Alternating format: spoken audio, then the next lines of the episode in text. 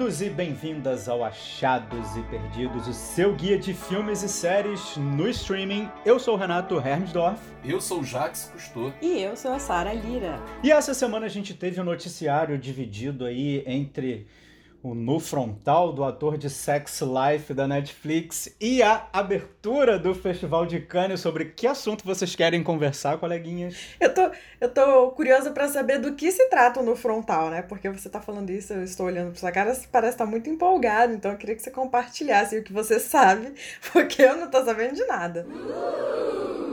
Menina, foi um trelelê danado na internet agora. A própria Netflix é, publicou no perfil oficial alguma coisa do tipo: é, episódio 3, minutagem tal, vai lá e assiste.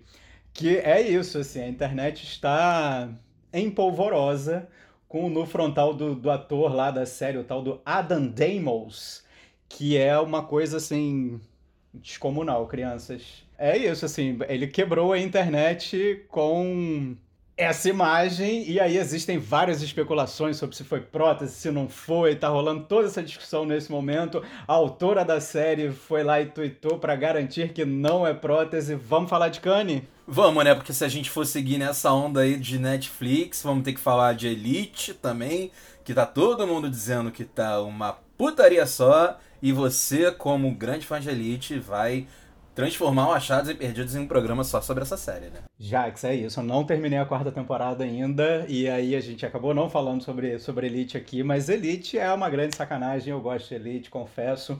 E só trazendo uma informação aqui para os fãs de Sex Life que eu nem assisti, mas o tal do, do avantajado lá é casado com a protagonista da série também. Eles se conheceram fazendo a série. O nome dela é Sarah Shani. Sarah Jane, não. É Sarah Shani. E eles conheceram ali nas filmagens e estão juntos até hoje. Então, assim, ela é quem pode resolver esse mistério. Vamos falar de Cannes? Sim! Vamos falar de Cannes. Acho que a gente já cobriu o assunto, né? Festival de Cannes começando essa semana aí com um brasileiro no júri, o cineasta Kleber Mendonça Filho. E o júri, que seria presidido no ano passado pelo Spike Lee, mas a edição foi, foi uma edição confusa ali, né? Que não teve a edição propriamente, e Cannes concedeu um selo para determinados filmes assim serem lançados com o selo de Cannes, enfim. Estamos voltando aí a uma suposta, uma talvez normalidade. Tamo não, tamo não, né? Quem tá voltando é quem tá lá presente no festival. Mas que já abriu aí com Spike Lee causando, né? Pois é, Spike Lee, nosso querido Spike Lee, que é essa figura, além de muito talentosa, extremamente politizado, não só é, nas suas falas, né, mas também na sua obra, nos seus filmes, em tudo que faz, ele consegue aí, impor essa assinatura de alguém que tem um senso crítico muito forte desde o começo da carreira até seu último filme, né, o Destacamento Blood, a gente vê que existe ali uma consciência política e também de classe e é, sobre o, o, a sua minoria, que não é uma minoria, que são, que são as pessoas pretas, ele é o, o cara e, gente, é, pelo menos eu, assim, concordo absolutamente que nosso presidente, tal qual Donald Trump, tal qual Vladimir Putin, são sim grandes gangsters. Essa foi a afirmação dele, né? Que esses caras são gangsters que não têm escrúpulos na hora de fazer aquilo que quer fazer, né? Seus mandos, desmandos, seus absurdos, sejam eles em período eleitoral, sejam eles durante seus mandatos. Eu acho que é uma, uma real assim que sempre precisa que, que precisa sempre ser dita, né? E é uma coisa legal também que, que Kanye tem esse histórico de, de protesto, né? De embate contra esses grandes opressores aí que chegam é, no topo do poder democraticamente. Ou não, né? Dem ou não democraticamente, no caso do Putin, que a gente nunca sabe se é ou não. E eu achei muito interessante que o Spike Lee chama a responsabilidade de presidente do júri, né? A gente sempre né, fica pensando como é, que, como é que essa figura vai se portar, o que, que ela vai fazer. E ele é a clara demonstração disso, é aquele cara que ele integra o júri no sentido de manter a coesão, né?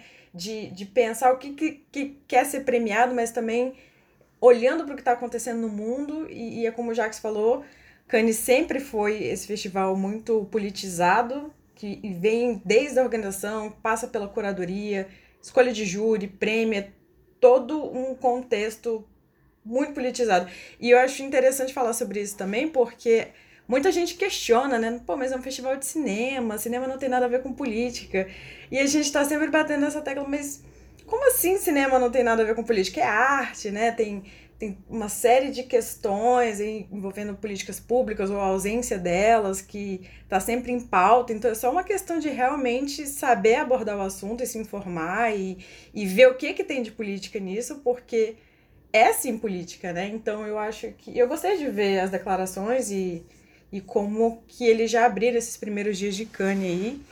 Parece que vem coisa boa por aí. Pois é, o que, que não tem a ver com política, né? E principalmente nesse momento que a gente está vivendo, né? Então eu jogo a pergunta para o Jax para perguntar: a guerra do amanhã, Jax, tem a ver com política? Olha, tenta ter. Eu diria que tenta ter. É... Já vi que não foi bem sucedido. É, mas não de forma, infelizmente, bem sucedida. Eu tava até falando com a Sara aqui antes da gente começar a nossa gravação. Não entramos muito nos pormenores, mas já compartilhamos de algumas opiniões sobre esse filme. Eu acho que a principal é que essa história, dirigida pelo Chris McKay, que é um cara que veio ali muito dos filmes do Lego, é um um diretor que tem no seu currículo é, mais animações do que live action em si. Bem, ele leva a sério demais uma história que não deveria ser levada a sério. O que para mim me deixa triste porque esse filme é protagonizado pelo Chris Pratt e quem lembra desse homem de Parks and Recreation, é, Guardiões da Galáxia, até mesmo os filmes lá do Jurassic Park, sabe que ele tem uma veia cômica muito boa, maravilhosa. Esse cara, ele é um homem que brilha muito, um ator que brilha muito ali quando você tem um alívio cômico, quando você tem uma certa leveza no roteiro.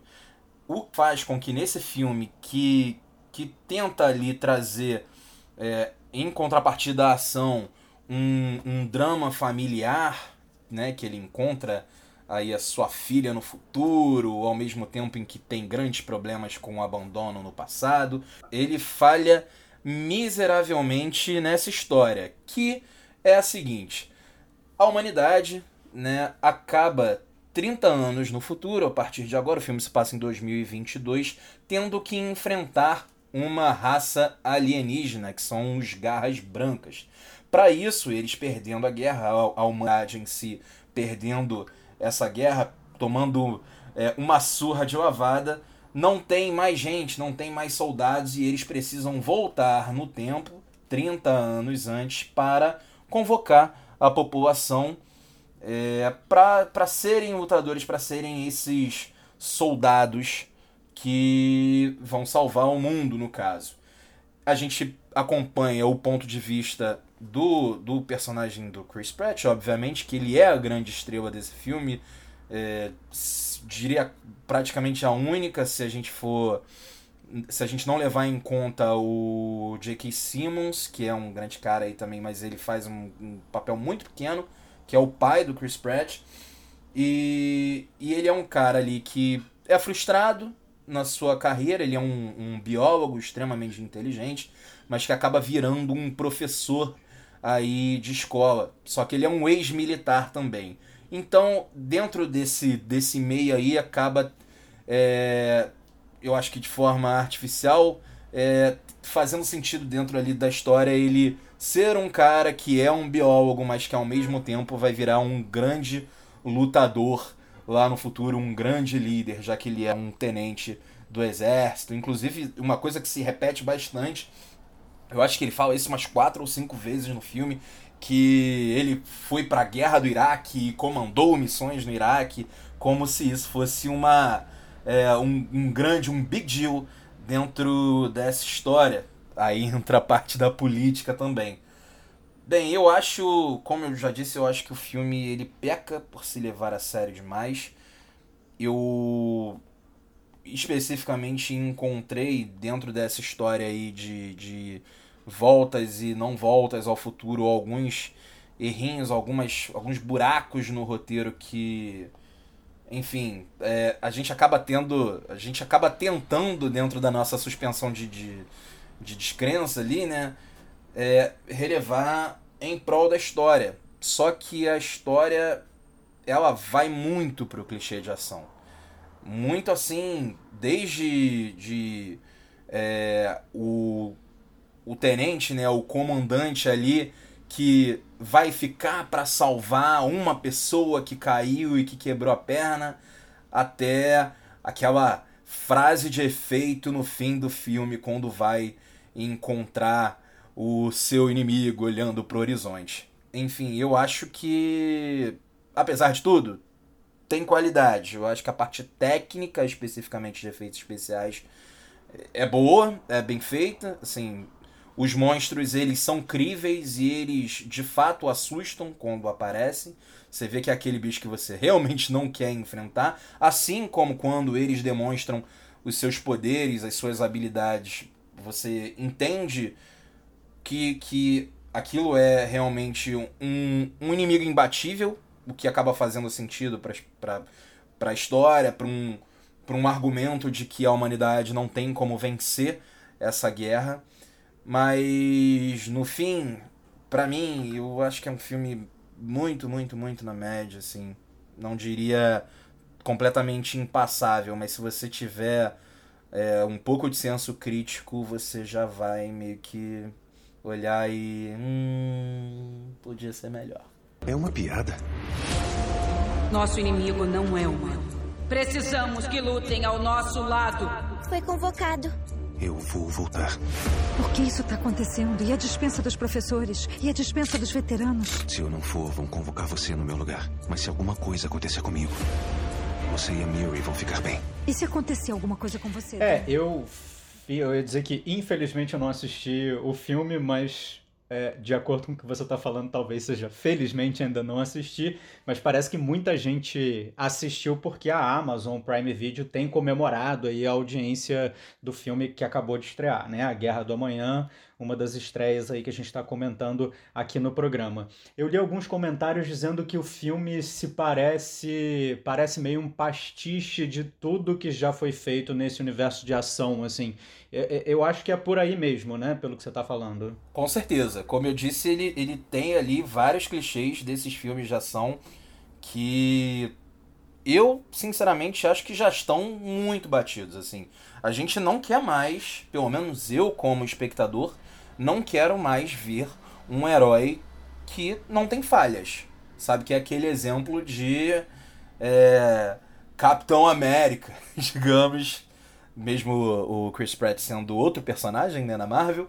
Mas esse exemplo assim de menino exemplar que não falha e que não larga ninguém para trás e que é um, é um tem apesar de seus problemas está lutando para virar um bom pai e etc, etc, etc. É o grande clichê. Mas e aí, Sara, o que, que você achou? Então, isso de não apresentar absolutamente nada de novo é o que mais me incomoda no filme. Porque parece que ele pega vários remendos de outras coisas, inclusive a própria relação do protagonista com a filha vem muito do Interestelar, se a gente parar pra pensar.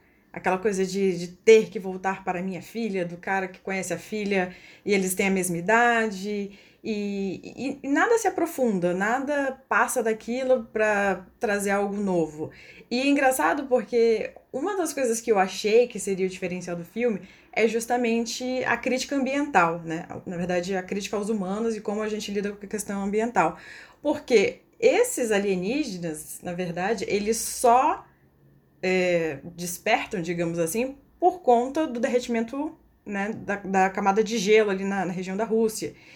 Então, engraçado, por um tempo eu, eu fiquei meio confusa, eu não estava entendendo direito o que estava acontecendo. Eu achei que era uma espécie antiga adormecida e que por conta do efeito dos humanos ela teria vindo à tona. Então, na verdade, não são eles os destruidores alienígenas que estão invadindo a nossa Terra, mas a gente mesmo que está destruindo a nossa Terra, né? Trazendo à tona coisas que a gente não conhece, mas que pertencem a esse lugar também, digamos assim. Então, eu tava achando que a mensagem era essa, depois não, eles, eles vão por um caminho de dizer que é alienígena mesmo, porque é o caminho mais fácil. Então, assim, O filme até flerta com essa possibilidade de fazer uma crítica ambiental, mas não, decidi que não vale a pena, não vai muito além disso, sabe? E realmente tem essa questão que o Jacques falou, que ele exalta muito o poder bélico. Em todos os sentidos, sabe? Até no planejamento, que é básico, assim, de guerra, de estratégia, eles simplesmente ignoram o, o fato de que você precisa de um mínimo de, de um plano de ação para um combate. E eles ridicularizam algumas instituições como a ONU, né, no momento ali do filme, em que fala assim, não, mas se a gente levar isso para eles têm uma descoberta e eles precisam que algum governo aprove, digamos assim, o que eles estão prestes a fazer, porque o resultado dessa ação deles pode impactar o planeta inteiro. Então, enquanto eles ficam naquele dilema, eles falam, não, se a gente leva... Um dos personagens fala, se a gente levar isso pra onda, eles vão ficar debatendo isso para sempre. E não vai a lugar nenhum. Ok, entendi a crítica à ONU, mas também não, não é assim que se decide as coisas, entendeu? Você fala assim, não, a ONU, vamos pegar um monte de arma aqui, explosivo, que é o que eles decidem fazer, e dar o nosso jeito, porque no fim das contas, o poder bélico resolve tudo. É essa a mensagem do filme, no fim das contas. Então, sabe, assim, ok, a gente sabe que isso não vai mudar tão cedo, os filmes de ação ainda se apoiam muito nisso, mas é, é um pouco, né, assim, batido, né, não, não traz nada de novo, realmente. É, eu quero falar que uma também, uma das coisas, assim, que, que mais me irritaram é, no filme, especificamente, como eu disse, assim, é muito fácil encontrar alguns, se não vários erros de roteiro. E ele parte por uma decisão dessa de, de pensar no futuro ou no que for que ele ignora o, o, o, o próprio core do que seria uma viagem no tempo. Porque em certo momento o objetivo da trama se torna salvar a filha que está no futuro ele está no passado. É, e ele, tudo, ele vai fazer tudo que estiver é, ao seu alcance para fazer com que a filha do futuro sobreviva. Sendo que ele, sendo do passado, qualquer coisa que ele faça que dê certo no futuro ou não, transforma aquela realidade e faz com que aquela filha não exista, com que aquela história não aconteça, com que aquele cenário seja completamente diferente. A gente vê isso como é, o objetivo principal de um filme, a resolução de um roteiro, assim, de, de, de entender que aquilo ali é o objetivo final da história, não faz sentido sabe? São coisas assim que, que qualquer pessoa com um mínimo senso é, de lógica vai entender que se você tá trabalhando para que aquilo não aconteça, automaticamente aquele futuro não existe. Então aquele futuro não tem como ser salvo, por exemplo. Sabe? E, e, e nessa aí, nesse argumento, se perde meia hora de filme. Se não mais. Sabe? É, são, são esses tipos de coisas assim que acabam não casando, pra mim, não, não pega, não me pega como espectador, não me convence e pode ser que, que para muita gente sirva. Eles até tentam usar um argumento de roteiro de que tudo acontece meio que paralelamente. Então, se passou um minuto aqui, um minuto a partir da viagem do tempo no futuro, vai passar lá também. Mas assim, no fim, é, acaba se perdendo, tornando paz totalmente pasteurizada a ideia de viagem do tempo, a ideia de resolução do problema dentro desse próprio universo. É, e, e, todas essas, essas linhas, essas tramas, subtramas que se abrem e não se fecham. É, enfim, gente, eu, eu diria que estava bem na média, mas só de falar aqui eu tô gostando cada vez menos. Não, e é curioso que vocês vão falando e eu não consigo imaginar pelo relato de vocês, um outro ator nesse papel que não o Chris Pratt. Porque, assim, o Chris Pratt é um cara carismático, certamente, mas ele representa esse americano médio por excelência, né? Assim, o cara que gosta ali da sitcom enlatada, é um cara que come o cachorro quente, é um cara que gosta de caça, de verdade, ele faz isso. Então, assim, eu acho que ele representa muito esse estilo de vida, que é um estilo de vida que foi impresso por Hollywood durante muito tempo e, e agora me sou um tanto datado pelo que vocês estão falando, né? Eu vou citar aqui uma, um trecho da crítica do Bruno Carmelo, nosso colega, que ele diz que o filme parece não saber se o protagonista é um homem comum ou um herói. Um herói americano, um típico herói americano. Talvez por não ver diferença entre os dois.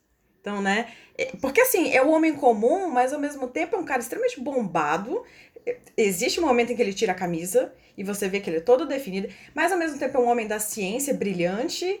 Então, assim, ele insere vários estereótipos de coisas teoricamente, de, de, de, personas teoricamente opostas, né? Então ele faz de tudo. Ele, ele é atlético, ele é brilhante, ele é pai de família, ele, ele é tenente condecorado do exército americano, ele é salvador do mundo, ele, entendeu? Então, são tantos clichês pro mesmo personagem que no fim das contas você se pergunta quem é essa figura de fato? Ele é o homem comum ou ele é o homem salvador da pátria, salvador do mundo? E o filme nunca se decide em relação a isso. Então eu gostei muito dessa fala da crítica do Bruno, dessa, dessa frase, porque é isso, no meio dessa confusão, talvez o, seja o americano dizendo que o próprio americano comum seja um herói, né? Que é também uma uma crítica à maneira que os americanos se veem diante do mundo, como o centro, né, de tudo. É isso, então. Vamos falar de coisa boa. O Jack estava falando aí que um dos problemas de A Guerra do Amanhã no Prime Video é que o filme se leva muito a sério. Essa semana, na verdade, na semana passada, no dia 2 de julho, estreou um filme que eu já percebi aqui que nós três gostamos desse filme, que é o Rua do Medo 1994, parte 1 na Netflix, que eu acho que tem esse grande valor de ser um filme que não se leva a sério, né? É um filme de terror aí, uma certa releitura, digamos assim, com várias referências ali a clássicos dos anos 90, 2000, assim, do slasher um pouco, assim, dessa, dessa linha de terror, muito terror que se passa no high school, né? E aí a história se passa numa cidadezinha ali chamada, como é que era o nome? Shadeside, e, e conta a história ali de uma bruxa que é reativada, o espírito dela é reanimado por interferência ali, sem querer, de uma menina que é a protagonista da série. Eu tô certo quando eu digo que vocês gostaram também, né? Mais ou menos. Ih! Ih, bota. Olha, eu só falei que eu tinha visto, não falei que eu tinha Bota gostado. pra jogo, Sara. Tá supondo aí. Bota pra jogo, Sara. Então, eu gosto principalmente das referências, porque é um filme, como você falou, ele não se leva a sério e é um filme homenagem, né? Ele decide homenagear o, o terror em suas várias formas. Então a gente tem ali no começo o, o slasher, né? Que aquela morte no shopping, o cara com a faca com máscara, que é o, a figura ali inicial que sai matando as pessoas. E aí a gente tem a, a bruxa, temos possessão, é, uma característica também dos mortos-vivos, os filmes de mortos-vivos, né? Porque ele, essas figuras morrem, mas não morrem, são queimadas e voltam de alguma forma. Então, ele pega vários subgêneros do terror e, e condensa numa história só. Isso eu acho muito legal. Por outro lado, eu tenho um problema com filme de ritmo. Eu acho que por, sei lá, 40 minutos parece que nada acontece, assim. Eu achei muito travado. E, e ele vem de um começo muito bom ali naquela cena da Maya Hawke e eu também não acho que é uma coincidência ser a Maya Hawke, porque quem viu a terceira temporada de Stranger Things viu que ela é uma das grandes personagens, né? E, e ela trabalha num shopping, sendo que toda a trama do, da terceira temporada de Stranger Things é num shopping. Inclusive, me pareceu o mesmo shopping. Eu falei, não é possível que a Netflix usou o mesmo shopping, a mesma atriz. Então é isso, assim, me incomoda um pouco que a Netflix tá nessa onda de, de fazer as coisas com referências aos anos 80 e 90, com muitas homenagens e referências. Você vê ali nos cinco primeiros minutos, é, uns cinco primeiros minutos, dez talvez de filme, tocam cinco músicas muito famosas dos anos 90 e a gente chega num ponto, pelo menos eu fiquei de tá bom, já entendi aos anos 90, sabe? Eu acho que eles se esforçam muito ainda para deixar a referência clara e, e, acaba passando aquela imagem de estar de tá subestimando um pouco o, o, próprio espectador. Acho que não precisa de tanto, não precisa tentar tanto o tempo inteiro. Mas, dito isso, assim, é como eu falei, eu gosto do, da forma, gosto das referências e, e do fato dele brincar com isso. E o meu segundo problema é que eu, eu esperava um pouco mais do desenvolvimento dos personagens, porque em Stranger Things, isso é uma, eu tô fazendo essa comparação porque eu acho muito similar em, em muitos sentidos. Em Stranger Things, tem coisas que não funcionam tão bem e tal, mas aqueles personagens são tão bons, né? A dinâmica entre eles e até as, as narrativas individuais de cada um são tão interessantes que a gente releva, porque a gente se diverte, eles são carismáticos, eles são engraçados. E eu não vi tanto disso nesse filme, assim, eu não, eu não, eu não consegui ficar tão engajada com os personagens, sabe? Principalmente com a protagonista, o que é irônico. Eu gostei muito da melhor amiga dela, esqueci o nome dela agora, e do irmão. Inclusive, eu acho que eles fazem um trabalho espetacular com pouquíssimo tempo de, de tela e com pouquíssimo texto também, porque eles não têm tanto destaque assim, né? E, e com o pouco que eles têm, eles chamam muita atenção.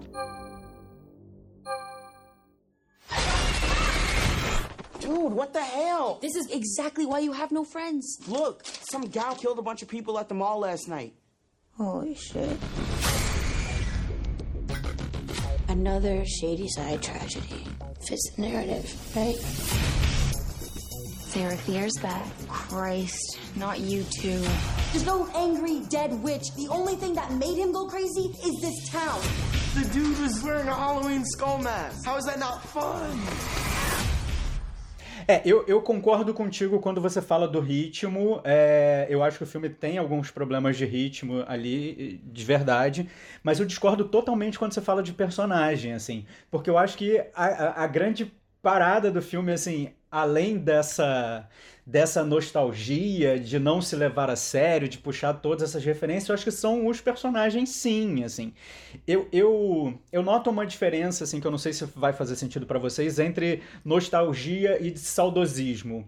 Eu acho, que, eu acho que nesses projetos da Netflix que são muito baseados em suposta nostalgia, eu acho que tenta se reproduzir muita coisa que fez sucesso no passado com os moldes desse passado é, que levou a produção a fazer sucesso.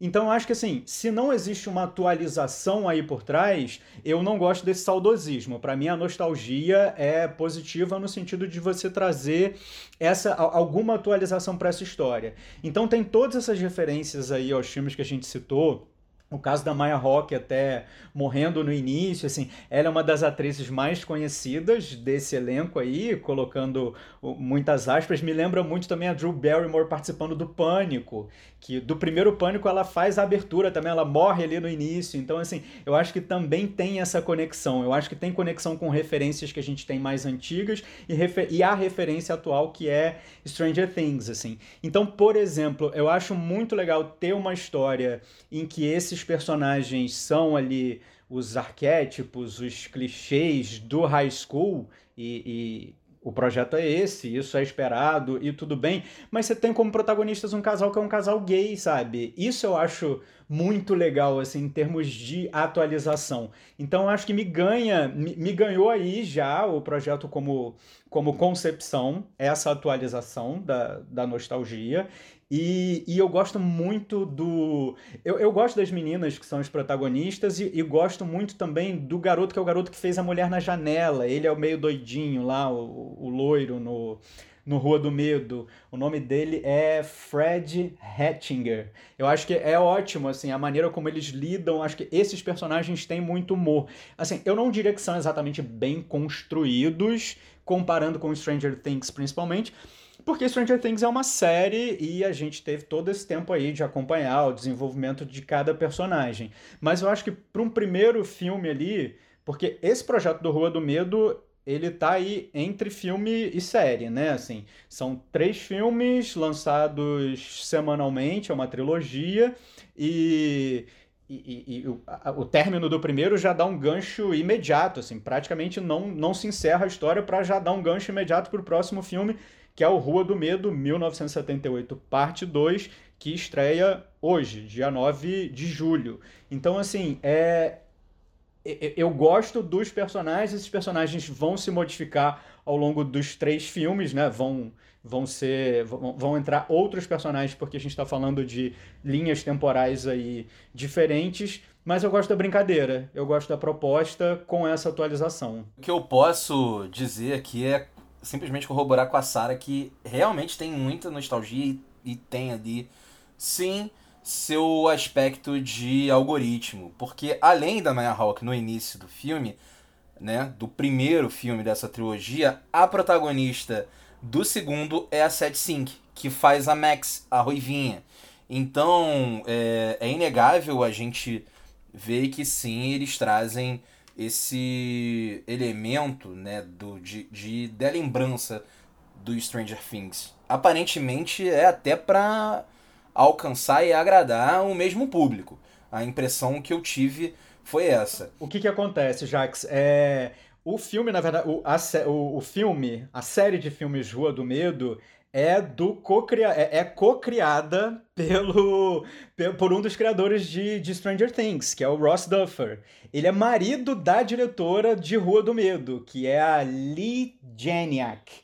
Ela dirigiu os três filmes, ele é co-criador da série e da, da série de filmes e eles são casados aqui, momento TV fama. Inclusive, assim, o que eu acho muito louco é que é, a gente tá envelhecendo, né? Assim, é, é, fazer essa constatação no sentido que é um filme que tem referência de Pânico, tem referência de Stephen King, tem referência de Star Wars, de produções mais antigas, e tem referências, easter eggs ali mesmo de Stranger Things, assim. Vivemos para ver Stranger Things que já é por si só um conjunto de referências à série ser referenciada num outro produto cultural que é o que a gente tá, tá consumindo agora, né? Tem um momento ali, tem um easter egg muito claro que tem uma cena que aparece um adesivo e que tá escrito Good Life na mesma letra do, do Stranger Things, assim. Isso é, é um easter egg, assim. O Ross Duffer é, é agradecido no, nos créditos finais lá do, do filme, assim.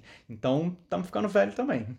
É, mas aí é que tá. A gente tá falando bastante de Stranger Things, o que é inegável, né, dentro desse contexto aí, com todas as suas ponderações colocadas em ordem. Mais uma coisa que, que eu consigo perceber muito claramente em Stranger Things, que eu não vejo em Rua do Medo, é um compromisso com o, o desenrolar. Né? Quando a gente diz que é um filme que não se leva tanto a sério, algumas coisas ali, se você for ver com Stranger Things, por exemplo, todo lugar que eles vão, existe uma explicação para eles irem. Todo gancho de um monstro que vai aparecer, ou ele é muito bem escondido, ou muito bem colocado. O que aqui não acontece. Por exemplo, eles vão para a escola, eles entram na escola, a escola tá aberta e isso é o que? Isso aí. Aí eles vão pro shopping, o shopping tá lá aberto para eles e não tem problema. Eles querem usar um, um supermercado em certo momento do filme. Cara, não tinha segurança, não tinha ninguém. Assim, é uma cidade extremamente tranquila, mesmo com todos esses assassinatos, porque as pessoas vão onde elas querem, na hora que elas querem, entram no hospital, fazem o que querem, vão na delegacia, são simplesmente ignoradas. Isso é algo assim que remete um pouco, sim, com a década de 90 como narrativa, mas quando isso, na minha opinião, é utilizado de forma extremamente repetitiva, fica claro que está simplesmente meio jogado. Assim, eu acho que, que as coisas ali acabam sendo meio. meio é, é, abandonadas as explicações, sabe? Tipo, a gente descobre o gancho do porquê tal. porque eles estão amaldiçoados em algo assim simplesmente do nada, que a gente não previa, mas com como se fosse assim, a gente precisa colocar isso para justificar essa história. Não tô falando que isso não não me agrada. Eu acho que um, um dos trunfos, realmente, como a gente já falou, é o filme não se levar a sério. Mas mesmo quando você não se leva a sério, você tem que ter alguma coerência. E ali falta em certos momentos essa essa coerência de você você não, não fazer as coisas é, como se fossem tudo um Deus ex machina. Porque ali me parece que todos esses argumentos que levam o roteiro para frente aparecem porque quiseram que aparecesse. É, mas mais ou menos, assim, né? Assim, eu acho que não tem de fato um aprofundamento dos personagens, mas eu não vejo muito esses detalhes, esses defeitos que você está falando. Por exemplo, assim, é, é, lógico que em 1994, quando se passa, a vigilância era outra, o nível de segurança era outro.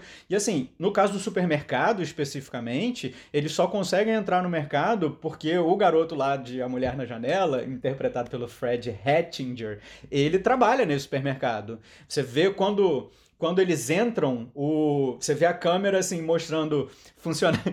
é uma cena ótima, inclusive, que você vê funcionário do mês, julho, agosto, setembro, outubro, novembro, dezembro, e é sempre a cara dele, entendeu? Assim, é, esse é um recurso inteligente, legal para mostrar que eles não entraram ali à toa, é, existe uma razão de ser porque ele tinha acesso ao supermercado porque ele trabalha lá. Enfim. É, Essa aí eu perdi, então. Peço desculpa, público do Achados e Perdidos. É engraçado você falar isso dessa cena, que é realmente muito rápida, e você pega uma informação relativamente importante com 5 segundos de, de imagem, assim. E, e o que me incomoda no filme é justamente o fato de o filme fazer o contrário. Ele, ele vai numa onda de excessos, assim. Porque, se vocês. Não sei se vocês lembram disso, mas os dois. Acho que não. Depois da cena da Maya Rock morrendo, tem um. Os créditos iniciais tem várias colagens sobre a história da rivalidade das duas cidades. Que são é, Sunnyvale e Shadyside. Então, uma é maravilhosa, a outra é cheia de problemas, né? Então, eu achei muito inteligente que ele tinha, eles tinham usado esse recurso para contar uma história provavelmente muito longa em dois minutos ali de, de créditos iniciais. Só que o que vem imediatamente depois é um pouco frustrante, porque aí você tem o menino lá, o irmão da protagonista, no chat, basicamente repetindo tudo que a gente já tinha visto ali nas colagens. Então, ok, se você não prestou muita atenção porque são os créditos iniciais, a informação é colocada ali de novo. Aí depois vai pra cena do banheiro na escola, em que eles falam de novo da bruxa, não sei o que e tal. Então, assim, eles começam a se repetir um pouco. E, e eu acho que é aí que o, o ritmo cai, porque a, gente já sabia essa informação, a gente tem essa capacidade. Tudo bem, a gente perde uma coisa ou outra normal, né? Que nem o Jacques falou, ele não viu, beleza. Mas a gente tem essa capacidade de filtrando algumas coisas. Então, quando o filme se excede muito também, fica a mes várias imagens ou sons contando a mesma história várias vezes, a gente percebe que a gente tá ficando cansado porque a gente já tem aquela informação. É, Outra coisa que eu ia comentar é que sobre o Jacques falou sobre o filme não, não se levar muito a sério. Aquele terceiro ato é total gore, né? O terror gore. A gente vê é, tipo o cérebro da menina sendo fatiado ali no. Um, não sei se é um fatiador de Fortíssima salame, essa cena, né? né? Tipo, o cérebro literalmente virando carne moída, aquela coisa que a gente via nos filmes antigos. Então, é, eu gosto disso também, sabe? De, de, desse final. together for one night and dead people are trying to kill us. Maybe we are doomed.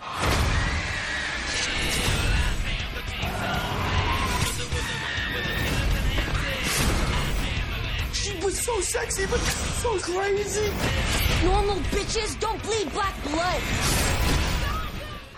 É, eu acho que assim, é... foi como eu falei, assim, eu acho que nessa onda de, de reverenciar produções antigas, eu acho que ele está mais para uma nostalgia que atualiza tudo que a gente conhece do que exatamente para um saudosismo que é ficar reproduzindo tudo de uma época que a gente também já conhece, entendeu? Então acho que a série me ganha muito aí, assim. E a Netflix é o algoritmo do saudosismo, como a gente sabe, né? Eu, eu talvez tenha avaliado Rua do Medo também, muito em comparação com uma série teen que mostra desafio de jovens do high school, um pouco nessa linha que é do Prime Video também, é, que é com a mesma menina, a Olivia Scott Welch, que faz a Sam, a loirinha do, do Rua do Medo. Ela é a protagonista do Panic, do, do Prime Video, que eu não sei se vocês viram. Inclusive, a diretora do Rua do Medo também gravou, também dirigiu um dos episódios de Panic. E assim, é uma série que eu, sei lá, parei no quarto ali com muita boa vontade, porque era só uma repetição do mais do mesmo, sem nenhuma atualização. E aí, quando, quando cheguei, vi a mesma menina fazendo um, um, outro projeto que tem uma cara muito mais atual do que aquele mais do mesmo de Panic, isso certamente me fez gostar mais de Rua do Medo. É, essa, essa memória, o imaginário dos atores, né? Eu acho que, que desempenha um papel também, como o Jax falou, a série Sync tá no segundo filme do, do Rua do Medo também é muito simbólico. E uma coisa que eu lembrei que ia falar quando você mencionou a questão da, da atualização, porque é uma atualização. Stranger Things já, já é uma atualização, então a gente tem uma atualização da atualização, digamos assim. Eu acho que isso tem um pouco a ver também com o que o Jacques falou sobre ser voltado para o mesmo público, porque na verdade esse filme ele, ele tem uma classificação etária de 18 anos. né? Então, ele já não é tão inocente quanto Stranger Things era. Até os romances de Stranger Things consistem em pegar na mão e dar selinhos e dançar no baile de primavera ou de inverno da escola. É, a idade dos personagens também é diferente, né? Isso, então já, já é como se fosse uma tentativa também da Netflix de acompanhar esse público que já está crescendo acompanhando Stranger Things, né? E que também já tá numa fase de, de descobertas, né, sexuais e amorosas. Então, você vê que o filme já aposta um pouco mais na sensualidade, na sexualidade, naquele momento ali que eles param, que eles falam, Ih, a gente vai morrer, bora todo mundo transar.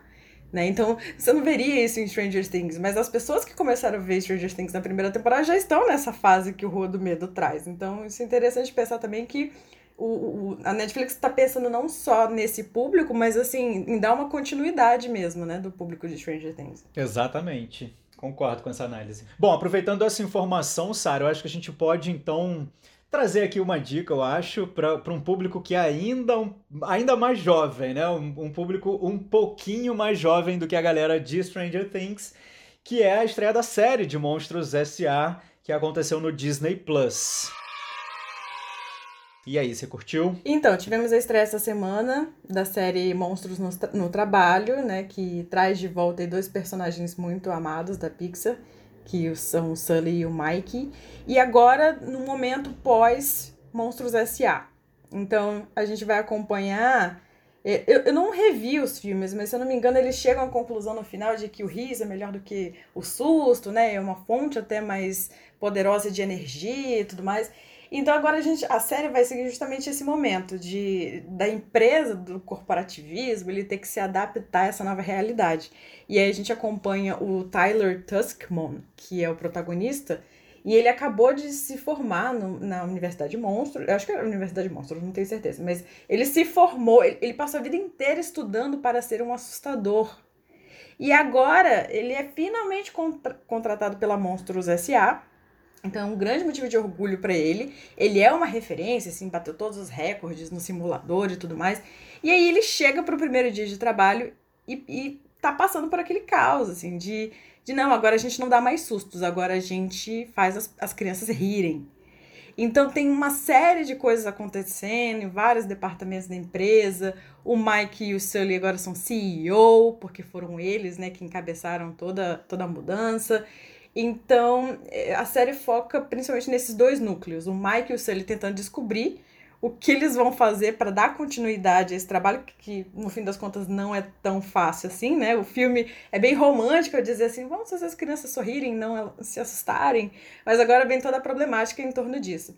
E o Tyler, que acaba sendo levado para um departamento de maquinário, uma espécie de, uma espécie de mecânico, e, e percebe que todas as, toda a educação formal que ele teve ao longo da vida não serviu de nada.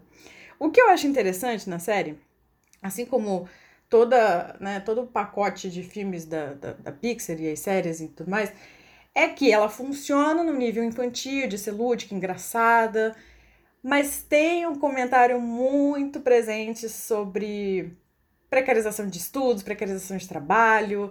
Né? Você vê já no segundo episódio o Mike trabalhando 18 horas por dia e eles vendem uns energéticos de 18, de 32 e de 73 horas. Então, se você precisa trabalhar horas extras, você toma um desses energéticos e ele, ele te garante que você vai sobreviver por 73 horas acordado, digamos assim. Então, é uma série que, por mais né, assim, inocente que ela pareça ao público infantil, ela funciona para o público adulto porque ela está sempre fazendo um comentário sobre essas relações trabalhistas, abusivas, né? Que é um assunto muito atual.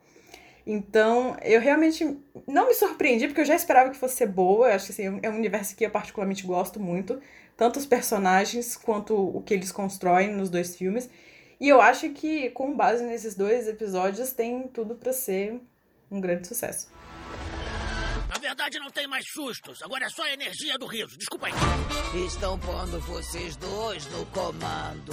Tá brincando. O riso é o nosso objetivo. Temos que achar alguns monstros cômicos. Com licença, Tyler Duxman, assustador oficial. O que? Assustador? Vocês não contratam mais assustadores?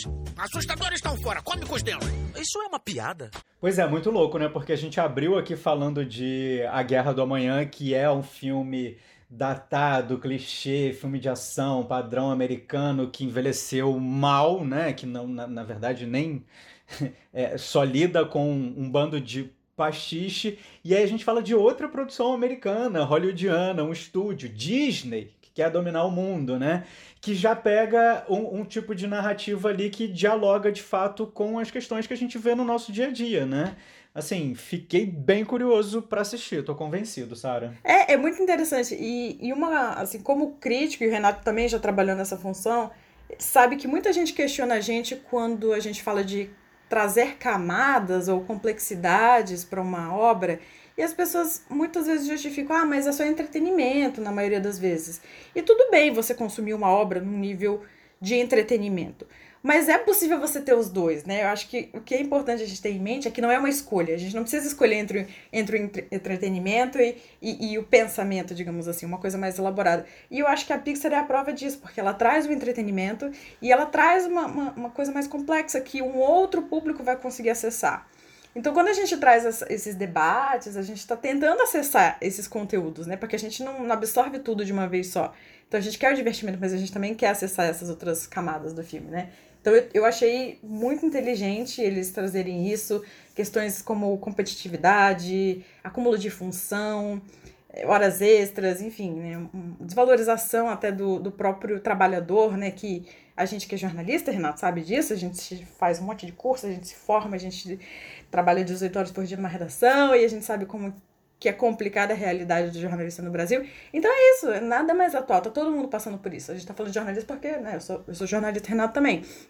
Mas toda, toda profissão em algum nível passa por isso, né? Então todo mundo vai conseguir se relacionar. Todo mundo tá no mercado de trabalho vai conseguir se relacionar com essa série. Mas eu tenho uma pergunta para te fazer, Sara. Já vendo que Manda. você gostou e, e eu quero te perguntar se ela abre espaço aí para outros produtos do tipo do universo da Pixar, especificamente porque eu vou te dizer que seria um sonho para mim, especificamente, ver uma série do tipo com vida de inseto. Eu acho que aquele grupinho ali tinha tudo pra virar uma série com suas aventuras diárias, seja no circo ou seja lutando contra gafanhotos, besouros e etc. Você acha que abre esse paradigma aí pra gente? Eu posso sonhar? Eu acho que sim, e a grande vantagem das animações é que os personagens não envelhecem, né? Eles podem sempre ser trazidos para o contexto atual. Então, uma coisa que eu achei muito inteligente dessa série é que eles já de cara introduzem um outro protagonista. Então, não é mais tão focado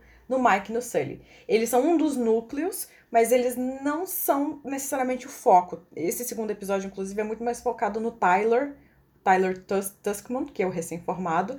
Então a Pixar já vai criando, a partir de personagens mais antigos, já vai criando uma empatia com o novo. Daqui, daqui a pouco esse novo já pode ter uma série própria. E assim esse universo vai se expandindo. Então eu acho perfeitamente possível que qualquer um dos filmes originais Disney ou Pixar ganhe suas versões seriadas. É, é, é muito Sabe, é só uma questão de realmente eles acharem o público, acharem que vale a pena, que em termos de narrativa e história, acho perfeitamente possível. Bom, já que o, o Jax pediu aí uma série com o pessoal de Vida de Inseto, eu vou aproveitar aqui, Dona Disney, Dona Disney Plus, se a senhora estiver me ouvindo, eu quero uma série protagonizada pelo Bing Bong de Divertidamente, tá? Obrigado. E agora a gente vai para as nossas dicas aí dos pipocas do NDFs. Nossas dicas de filmes e séries, comunidade aí que tem mais de 3 bilhões de pessoas no Facebook. Brincadeira, gente, não, mas eles são bem grandes, tem mais de um milhão lá. Então a gente vai tocar o áudio aí agora. Qual é a dica? Fala, pipocas fãs do podcast Achados e Perdidos. Tudo bem com vocês? Eu sou a Rosângela Suzarte. Ajudo na administração do grupo Nossas Dicas de Filmes e Séries do Facebook e espero que vocês estejam lá. A minha dica de hoje é de uma super minissérie, Por que as Mulheres Matam, que está disponível lá na Globoplay. Essa minissérie é curtinha, tem 10 episódios de 50 minutos em média. E acreditem, vocês vão querer maratonar. Eu devorei, porque não dá para parar de ver. São três histórias em décadas diferentes numa mesma mansão. Então, três mulheres muito diferentes vão nos conquistando com as suas vidas conturbadas. Tem muitos problemas, segredos, mistérios e reviravoltas de deixar o queixo caído. A fotografia é linda, as ambientações são impecáveis e os figurinos são de encher os olhos. A cada episódio, uma nova peça nesse triplo quebra-cabeças que termina perfeitamente montado. É incrível. Vocês vão se apaixonar pelas personagens, pelos lugares, pelas histórias e por toda a treta que vem nessa série. Fica a dica e até a próxima. Olha aí, que dicaça da Rosângela. Você aí que tá sempre. É- Essa é uma das, das membras mais. Membros, essa palavra existe? Se não existir, a gente cria. Ela é uma das pessoas mais participativas lá do Nossas Dicas de Filmes e Séries. E já participou aqui antes também. É, e muito obrigado. Uma série aí é, muito boa, né? Tá lá na Globoplay, exclusiva Globoplay com Lucy Liu, que a gente não vê há tanto tempo aí no cinema, mas que é uma daquelas atrizes, barra, é, astros de cinema que, que abriram sua carreira mais para as séries, né? Ela não, não participa só dessa, como ela fez uma que, que ela faz uma, uma versão feminina do Sherlock Holmes. Enfim, com certeza deve ser uma boa dica aí. Então, um beijo pessoal do NDFs. Até a próxima. Chegando aqui no momento em que a gente dá aquela dica dos perdidos, eu proponho um perdido temático aqui agora, já que a gente falou do Festival de Cannes, que começou nessa última semana. É, a gente podia indicar aqui produções que estão no, no streaming, filmes que estão disponíveis no streaming que passaram pelo Festival de Cannes. Tenho certeza que vocês vão topar essa brincadeira, porque a gente já combinou isso antes. Então eu vou começar e vou indicar The Square, a Arte da Discórdia, filme vencedor da Palma de Ouro de 2017, que é um filme que, como eu posso dizer, ele faz uma uma brincadeira ali, ele ironiza o universo das artes plásticas contemporâneas. Ele diz coisas que eu sempre tive muita vontade de dizer a respeito das artes contemporâneas, mas tive vergonha de dizer e ser julgado. Tudo isso está lá em The Square, a arte da discórdia, que está disponível no Telecine Play. E você, Sara? Eu vou indicar um filme chamado Você Não Estava Aqui, do cineasta inglês Ken Loach, que é um filme que concorreu à Palma de Ouro em 2019, ele junto com Bacurau, Parasita, Dor e Glória, né? Foi uma, uma boa safra daquele ano. E é um filme também que dialoga um pouco com o que eu estava falando antes, que é a questão da precarização do trabalho, né? A pessoa se mata ali, o trabalhador comum, para comprar um carro, uma van, para fazer um serviço que teoricamente vai dar uma certa autonomia para ele e ele se ver preso em várias regras corporativistas ali. É só a gente pensar no, no que o, o motorista de Uber passa hoje em dia, né? Eles vendem uma ideia de que você é independente, de que você faz as suas horas, de que você ganha o seu salário, mas não é bem assim. E esse filme, acho que ele funciona para a gente entender por que, que não é tão simples, né? Quanto as empresas fazem parecer. E a gente vê esse protagonista se enrolando cada vez mais para atender a exigências absurdas de, de trabalho, de, de folga, de tudo, né? Conciliando família, problemas familiares, problemas no trabalho. Então, acho que é um filme também bem atual que vocês vão gostar bastante. Você não estava aqui, tá disponível onde? No Telecine. Ah, temos aí a segunda dica de Telecine, então. E eu, eu estava lá em Cannes nesse ano, em 2019. Tenho boas lembranças de ter assistido Você Não Estava Aqui, pois é.